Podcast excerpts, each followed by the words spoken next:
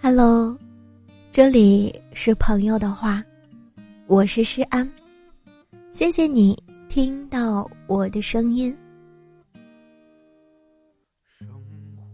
有一天晚上，我一时心血来潮，想把那些曾经想做却没做完的事情写下来，没想到，最后竟写满了两页纸，其中。有好多都还是没来得及实现的，就已经错了过去的开始。离别这件事儿，总是来得很突然。你还没有做好准备，它就已经发生了。所以，当我们想要去爱一个人，想要去珍惜一个人的时候，都别行动的太迟。有些话说完了，就再也找不到要诉说的人了。